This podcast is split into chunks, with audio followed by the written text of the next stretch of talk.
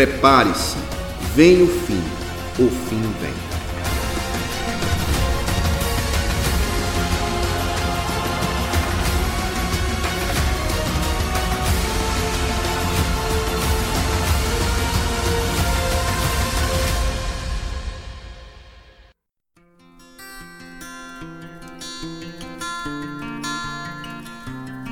Olá, meus queridos amigos e irmãos, a graça e a paz em nome de Jesus. Estamos aí com o nosso irmão Edson Albuquerque, mais uma vez, professor Edson Albuquerque, para continuar falando sobre Vem o Fim e o Fim Vem. Essa série de bate-papo sobre a volta de Cristo, o Apocalipse. E antes mesmo de começarmos, gostaríamos de estar orando por vocês nessa noite. Graças a paz, irmão Edson. Deixa eu cumprimentar aqui o nosso convidado antes de a gente orar. Amém, Pai do Senhor, Márcio. Prazer estar aqui novamente. Amém, meu irmão. Vamos orar, né? Antes gente começar, vamos abrir o programa e fechar sempre com oração. Oremos, Senhor nosso Deus, te damos graças por essa noite. Obrigado por cada dispositivo, Senhor, que sintonizou nesse programa. Abençoa as famílias, os casamentos, os lares de cada um dos meus irmãos e amigos, com a tua graça, Senhor. Se revela à medida que estamos fazendo esse programa a cada um deles. Obrigado pelo irmão Edson, sua disposição, tu sabes é, o corre-corre das nossas vidas, trabalho, família, mas obrigado por ter colocado no nosso coração esse desejo de falar sobre a tua vinda, Senhor, e tudo aquilo que ocorrerá é, durante esse período, meu Deus. Abençoa-nos nessa noite, no nome de Jesus. Amém. Amém. Amém. Bom, Edson, é, nos dás aí uma recapitulação é, até onde estamos pintando o nosso quadro sobre a volta agora? Isso, foi como estou aí agora. É, conforme nós pontuamos né, no, no, no, início dos nossos encontros, nós estamos tratando da escatologia, né, pré-milenista, pré-tribulacionista, dispensacionalista, e nós montamos o quadro, né, pintamos um quadro com 14 pontos para nós estudarmos. Estamos, desde, desde a semana passada, trabalhando com a grande tribulação, ou tribulação, que no caso aqui no nosso, no nosso quadro seria o quinto ponto.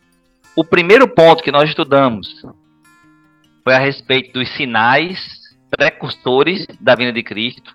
Falamos um pouco a respeito de como sabemos que estamos mais próximos, como sabemos que a nossa geração está mais próxima do que outras gerações, que sinais a mais nós temos que as outras gerações não tiveram. Então, esse foi o nosso primeiro ponto. O segundo ponto, nós falamos a respeito do arrebatamento da igreja, que é também conhecido como a primeira fase da vinda de Cristo. O arrebatamento seria o rapto da igreja, quando o Senhor tira a igreja da terra e leva para o céu, né? Para o seu encontro para o céu. O nosso terceiro ponto, logo após trabalhar com essa parte de, de arrebatamento, nós focamos, né, pro lado do céu, e foi as bodas do Cordeiro. Embora, como nós estamos estudando agora, a grande tribulação ocorre simultaneamente. É que a gente tem que falar de um de cada vez, então nós demos preferência logo ao céu, bodas do Cordeiro, é o não, perdão, Tribunal de Cristo, que é onde é, a, vai ocorrer a, como é que eu poderia dizer, a o galardão, a recompensa, né, em que Cristo dará aos seus servos né, aqui da terra. Passada essa, esse tribunal de Cristo, todos tendo sido recompensados, aí sim entram para, o nosso quarto ponto, as bodas do Cordeiro, que é a grande festa de casamento de, do noivo com a noiva de Cristo com a igreja, para retornar no fim da grande tribulação. E aí, o nosso quinto ponto, que é onde nós estamos, que é a tribulação. Lembrando que fizemos uma divisão didática. Falamos de tribulação e de grande tribulação de maneira distinta. Por que estamos fazendo isso? Para que a gente possa falar de tribulação como sendo o período, né? O período tribulacional, que dura sete anos, e grande tribulação mesmo, o termo grande tribulação, apenas para os últimos três anos e meio, que é quando a tribulação realmente se intensifica. Lembrando que isso é didático, não é teológico, é apenas uma maneira de a gente dividir melhor.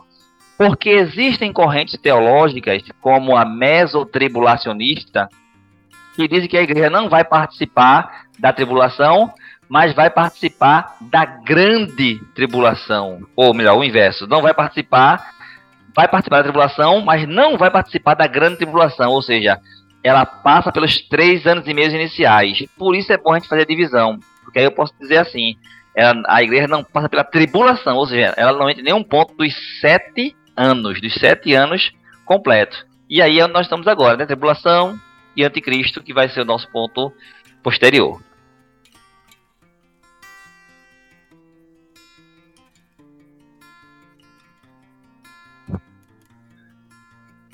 Ah, desculpa, o áudio estava fechado. Obrigado, irmão Edson, por essa recapitulação para nossos irmãos e amigos, né? Aí nós estamos pintando o quadro devagarzinho, mas chegamos lá. E agora estamos nessa fase tão terrível que o mundo estará passando com o rapto da igreja e com aqueles que ficarão aqui e passarão pela grande tribulação. E aí vamos dar continuidade, né? Nós, semana passada, fomos tratando ao longo da semana sobre o conceito do que é a grande tribulação, né, falamos sobre a profecia de Daniel, que Jesus também menciona ela nos evangelhos. É, essa profecia não se cumpriu ainda, essa, essa última semana de Daniel, que Jesus fala. E agora vamos continuar interagindo com o irmão Edson, caros irmãos e amigos. Edson, a primeira pergunta, então, quando falamos sobre a grande tribulação, esse evento que nunca houve e nunca existirá no mundo, como Jesus falou em Mateus capítulo 24, mas quanto tempo exatamente, irmão? Explica para a gente melhor, de forma mais detalhada, quanto tempo vai durar esse, essa grande tribulação, esse grande momento de terror para o mundo? Ok, vamos, vamos ver cinco textos, cinco textos bíblicos para poder dar essa definição com mais base bíblica. A primeira, que você já deu aí spoiler, né? É a semana de Daniel, é a última semana de Daniel, está no capítulo 9 de Daniel, versículo 24. Daniel, capítulo 9, versículo 24, que diz assim: Setenta semanas estão determinadas sobre o teu povo e sobre a tua santa cidade, para extinguir a transgressão e para dar fim aos pecados e espiar a iniquidade e trazer a justiça eterna e selar a visão e a profecia e ungir o santo dos santos. Aí veja, pulando aqui para o versículo 27, né, o finalzinho da profecia, vai dizer assim: E ele firmará um concerto com muitos por uma semana. Ou seja, foram determinadas 70 semanas, que, como vimos na semana passada, né, comentamos, melhor dizendo, na semana passada, que são semanas de anos. E aí, o próprio anjo Gabriel, que está falando com, com Daniel aqui nessa, nessa visão, ele faz uma tríplice divisão da, da profecia. Aí está no versículo 26. E depois dessas 62 semanas será tirado o Messias. Veja, no 25 ele falou sobre a reconstrução dos muros, desde a saída da ordem para restaurar e edificar Jerusalém. Sete semanas e 62 semanas. E depois das 62. Lembrando, se ele falou depois das 62 e já tinha passado 7, faz 69.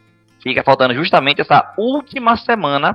Esse é um dos motivos pelo qual nós entendemos que a grande tribulação vai durar exatamente 7 anos. Porque é a última semana, Daniel. Se cumpriu 7, se cumpriu 62, falta uma.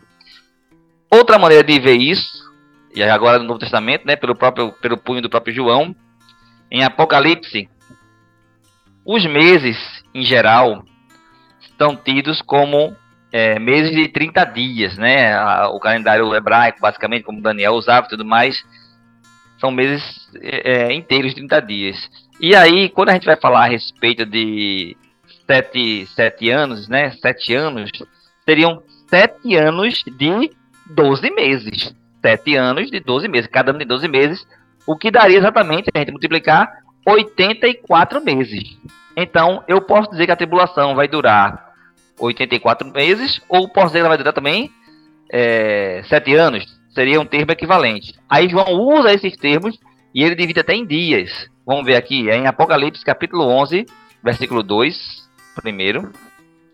Apocalipse capítulo 11, versículo 2.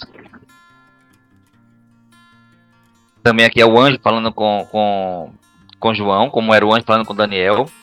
Diz assim: E deixa o átrio que está fora do templo, e não messas, porque foi dado às nações, e pisarão a cidade santa por 42 meses. Observe só.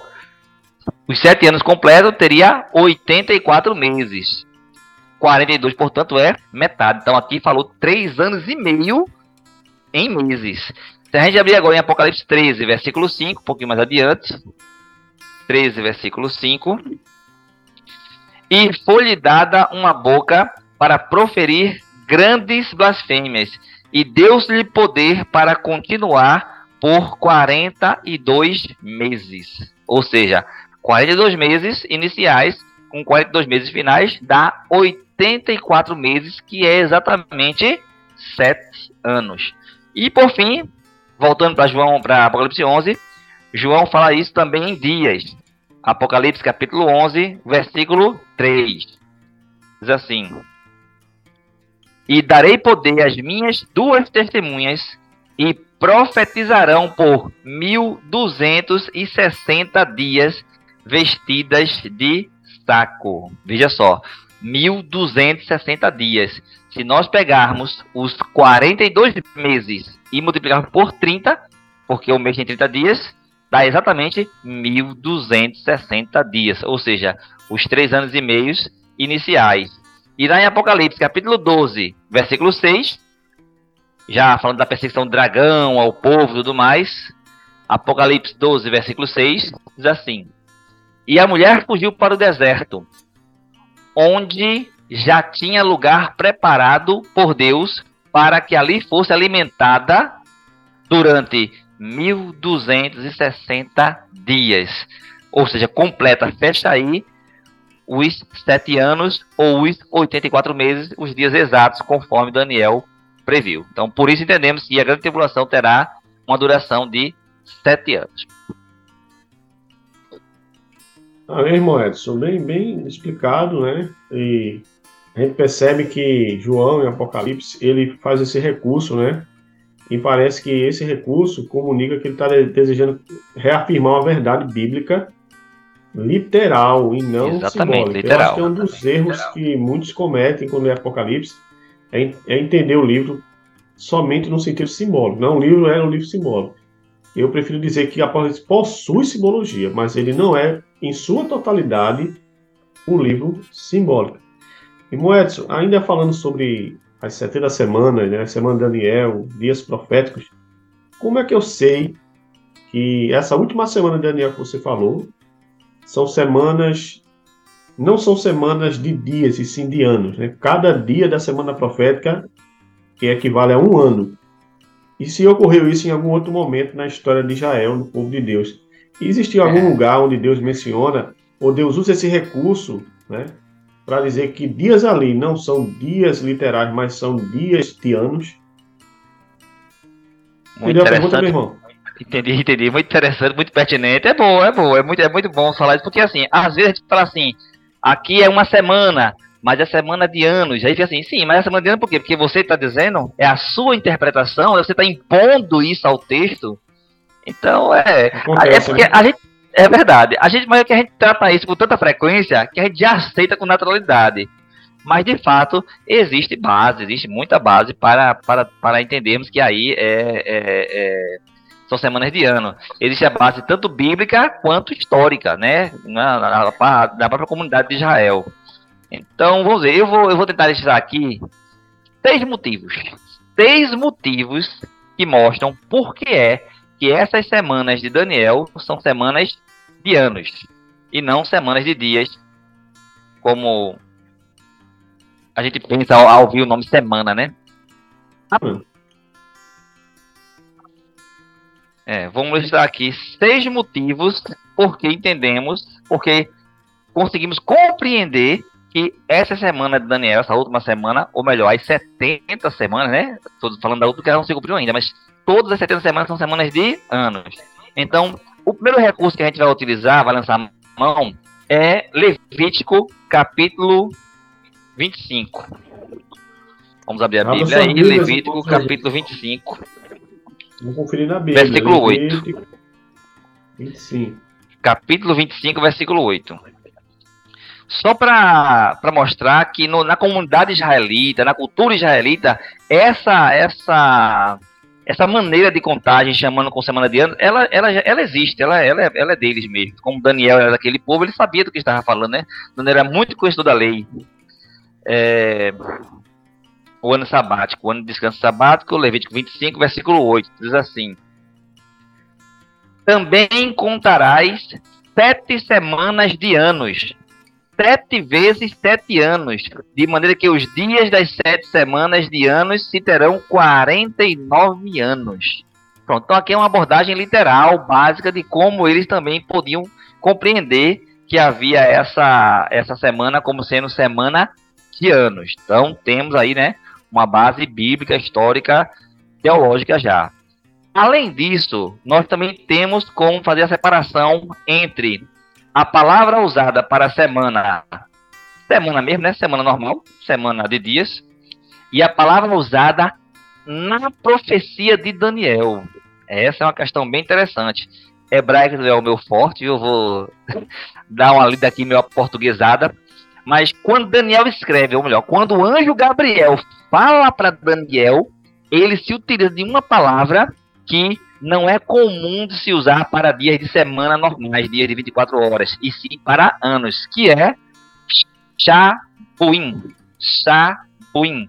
Então, esse termo, que nas nossas Bíblias em português traduz isso por semana, porque a gente não tem um equivalente semântico disso aí, mas para o hebraico, a, o entendimento literal seria 77 quando a gente diz olha, 70 semanas estão na do voo, são 70 setes. Inclusive, quando se vai fazer uma abordagem para, para colocar nisso o, o semana de dias, vamos colocar assim, dias de 24 horas, se usa um plural feminino, aí fica Sebuot, e não Shabaltuin, Shabalwin. Então, o próprio Daniel, quando ele escreveu, ele percebeu, ele estava usando uma palavra diferente para significar 77 ou 77 anos. E aí para ele ficou uma coisa claríssima, né? Dá para perceber perfeitamente pela palavra lá. Em português tem semana do mesmo jeito, a gente vê o nome semana até se espanta um pouco, mas segundo a prova, segundo o motivo, o próprio termo utilizado lá, né? O próprio termo utilizado no hebraico lá dá, dá o entendimento de sete anos que é esse Shabuim. É, Terceiro motivo, isso. Terceiro motivo, o cumprimento dos 49 anos da primeira semana. Vamos voltar lá em Daniel 9. Esse é um motivo muito interessante. Ele é histórico, né? Ele não é. Ah, o cara da teologia quer dizer que é. Que... Não, isso aí é uma coisa historicamente comprovada. Tá no livro de história, tá no livro da história de Israel, tá no livro da, da, da história dos Hebreus, enfim. Daniel, capítulo 9. Veja como é que Daniel diz que vai acontecer o cumprimento dessas semanas. Vamos pegar do versículo agora 25. Daniel 9, 25.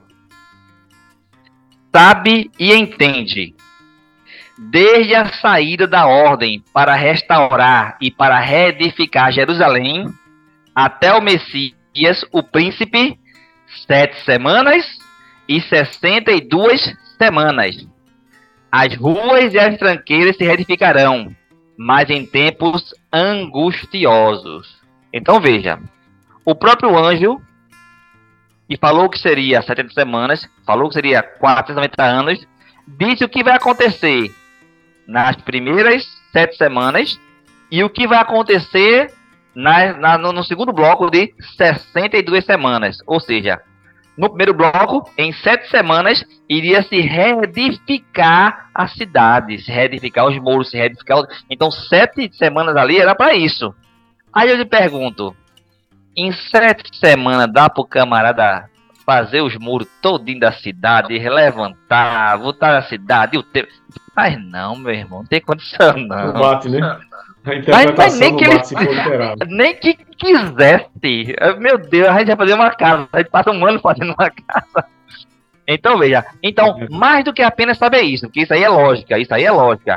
Mas temos algo a mais do que isso. Lá em Esdras 7, 7, 6, nós vamos ver quando é que essa ordem saiu.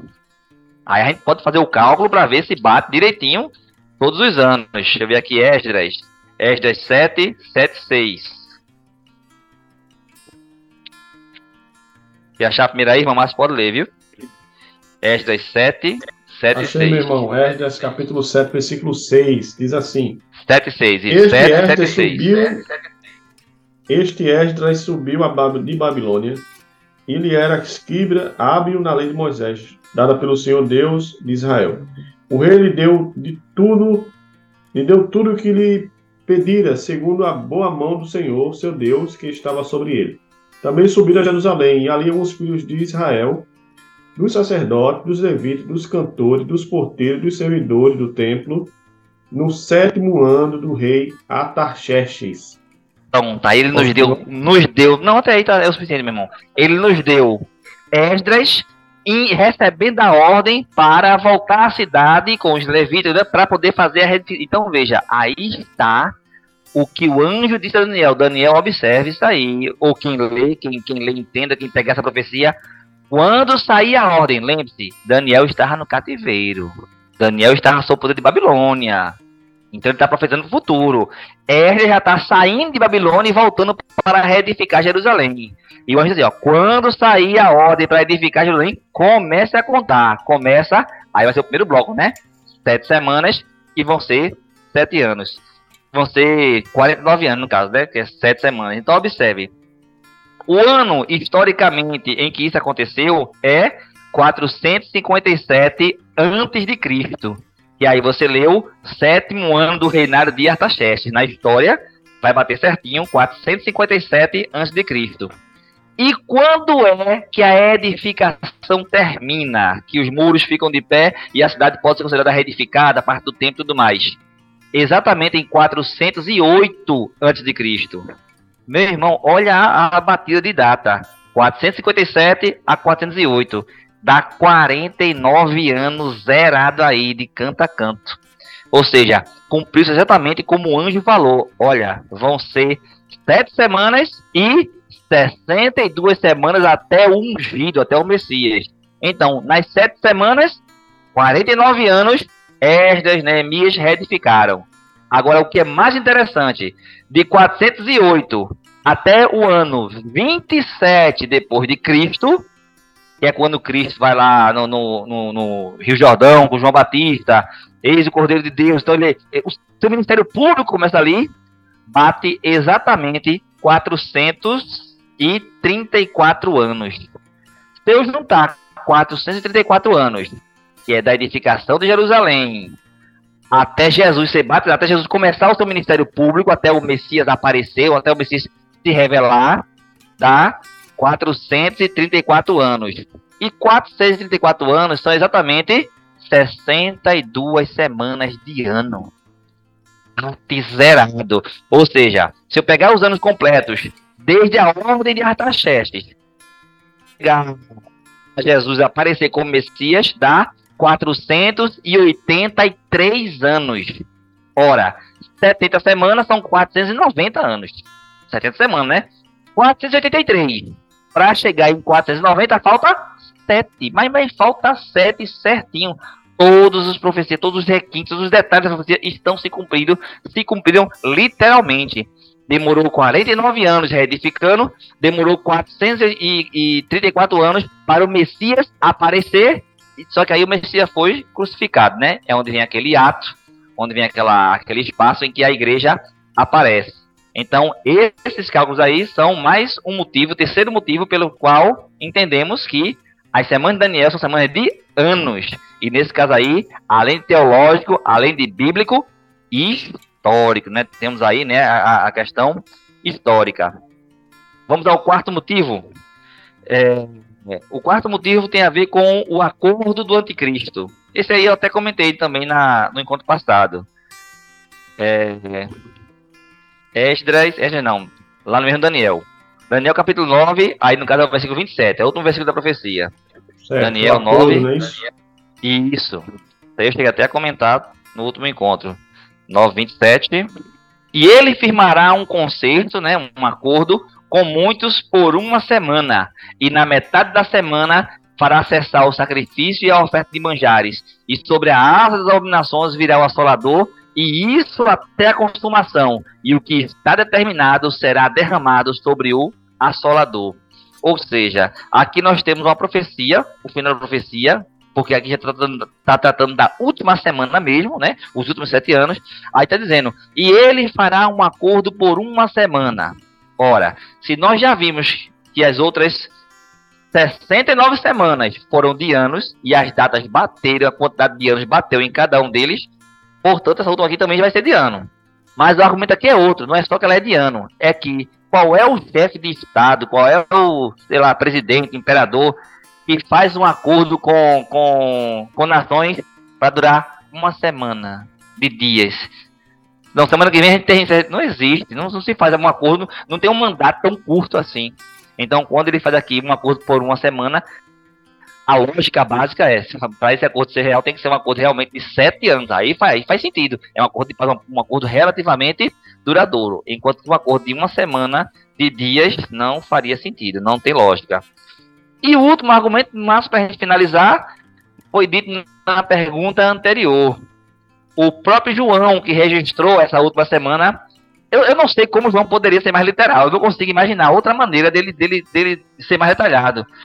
João falou em termos de dias, João falou em termos de meses. Ele pegou os sete anos, separou em meses, separou em dias. Então, não dá para separar uma semana de dias e meses de dias. Não existe. Para ser meses de dias, tem que ser realmente os sete anos literais. É isso aí, meu irmão. Obrigado, irmão Edson.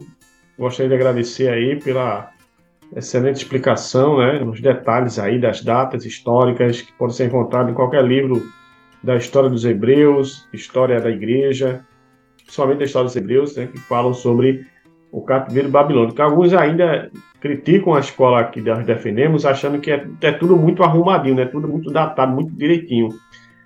Mas eu argumento da seguinte forma: não é possível a gente saber que esse período durará esse tempo exato, é possível. Daniel sabia que o cativeiro babilônico duraria 70 anos. Então, Exatamente. não é possível. Não é possível Deus se utilizar dos seus profetas, os seus apóstolos, para nos dar datas exatas de profecias de eventos que ocorrerão. Deixa eu ler aqui um texto, Márcio, já que você mencionou isso, me, me, me veio à mente, é muito interessante isso que você falou. Porque justamente é com datas exatas que está trabalhando. E por incrível que pareça, não sei se você citou sabendo aí na sua cabeça ou se você apenas lembrou. Mas Daniel 9 começa falando justamente disso. Daniel pegou o livro de Jeremias. Jeremias foi antes de Daniel. Daniel pegou o livro de Jeremias e interpretou a profecia dele. Aqui, ó, vamos pegar aqui no, no, capítulo 9 de Daniel, o começo, que a gente tá lendo só o finalzinho. Mas vamos aqui no começo. 9 2 de Daniel. No ano primeiro do seu reinado, está falando de Dário, eu, Daniel, entendi pelos livros que o número de anos de que falou o Senhor ao profeta Jeremias, em que haviam de acabar as assolações de Jerusalém, era de 70 anos. Veja, aqui Daniel pegou, interpretou o livro de Jeremias, a profecia de Jeremias, que falava sobre o cativeiro babilônico, né? Inclusive, ele até teve, teve que interpretar aquele sonho da, da, da Nabucodonosor, da Estátua de Ouro. Ele estava nesse reinado aí. E ele já está aí. Daniel, nessa época, tinha 80 anos, 85, perto dos 90. Era um senhor de idade. Né? E no cativeiro, né? Apesar de ter uma vida relativamente boa, né? Porque ele era um estadista lá, ele era muito bem considerado. Mas era um cativeiro, não era a terra dele. Ele pegou lá o livro de Jeremias, leu, calculou. Quando ele olhou a data, ele rapaz, a gente já está em 60 e já vai fechar. Aí a, a oração Daniel 9, exatamente, Daniel 9 é isso aí. Ele, Senhor, é, os 70 anos de cativeiro vão terminar. Então ele confessa os pecados, ele derrama o coração de Deus e ele quer saber: o teu povo, finalmente, depois de um cativeiro desse, vai aprender, vai viver nos teus pés, vai ter comunhão contigo, Senhor, vai, ser agora. Aí Gabriel vem e diz: calma, Daniel, tem ainda 70 semanas sobre o teu povo. E é assim que começa essa profecia. É isso aí. Bem, meu irmão, muito bom. Eu abri esse adendo porque é, é uma discussão muito rica e geralmente nós somos acusados, quando eu falo nós, a escola de interpretação hermenêutica escatológica, né? Dispensacionalista criticada por ser muito detalhista, mas não somos nós. É as escrituras que revelam. Está lá claro, não só na escritura, a própria história confirma as escrituras. É isso que é importante. Então, ora, se Daniel sabia exatamente quantos anos duraria o cativeiro babilônico, por que não poderia revelar é, um futuro detalhado? Eu não tenho dificuldade nenhuma. Parece que muitos é, se sentem mais confortáveis em ter datas simbólicas, quando o texto parece comunicar bem melhor que são datas literais. Inclusive, justamente o capítulo 9 de Daniel começa interpretando literalmente os 70 anos de Jeremias. E prossegue. E, e, e, algo que, que ficou muito legal da, da sua parte foi voltar à antiga aliança, né? Voltar lá para Levítico, que a gente vê que já o povo de Moisés já tinha essa consciência de datas proféticas. Ó, não é data, não é dias literais normais, são dias pois, de Eles têm então... até uma palavra distinta para usar para esse tipo de coisa. Então é, é, é, é, muito bíblico, é muito bem confirmado nas escrituras isso. É verdade, meu irmão. Queria agradecer aí pela tua disponibilidade, boa explicação, prática, né? Irmão, dê as considerações finais, a gente vai dar uma pausa, não adianta a gente avançar muito, porque vai ficar muito prolixo o programa, então a gente não tem pressa e a gente vai mastigando, caros irmãos e ouvintes, esse tema tão rico, tão importante, né? Que está revelado na Bíblia, está lá na palavra de Deus. Moedas, por favor. Amém, meu irmão. Então, basicamente, como você já muito bem pontuou, né? Nosso endereço é esse: é esclarecer essas profecias, saber a aplicação que ela tem para nossas vidas, as implicações que ela tem para nossas vidas, para nossa conduta, para nós entendermos o que Deus foi capaz de fazer e está fazendo pelo seu povo Israel, pelo seu povo a igreja, como ele está agindo conosco e como nós vamos ter um final feliz, né? O spoiler maior é esse. Então, nós estamos aqui estudando estamos passando por problemas, provações. Temos aqui confirmado que haverá uma aprovação pior do que todas que, que já passaram sobre a Terra, mas temos também confirmando que ela vai terminar, de que os dias delas serão abreviados pela salvação do Senhor. Então, que cada um de nós possa ter isso como consciência para servir a esse Deus maravilhoso, que intervém, como diz Isaías, que trabalha para aqueles que nele confiam. Amém. Amém, irmão. É só além de estudar também se preparar para não ficar, não ficar para esse evento tão triste, tão difícil. Comunhão né? com Deus, comunhão com Deus, investir em é. sanidade, é isso aí. Meus irmãos, caros irmãos e amigos, olha, se apegue com Cristo. Se você não conhece ainda Jesus como seu Salvador, reconheçam, porque se nossa escola de interpretação estiver correta, como eu creio que está, quem ficar, meu irmão, vai, vai sofrer muito, viu? Então, isso aí são temas para a gente continuar falando ao longo das semanas. Vamos orar para nós encerrarmos. Senhor nosso Deus, queremos te dar graças.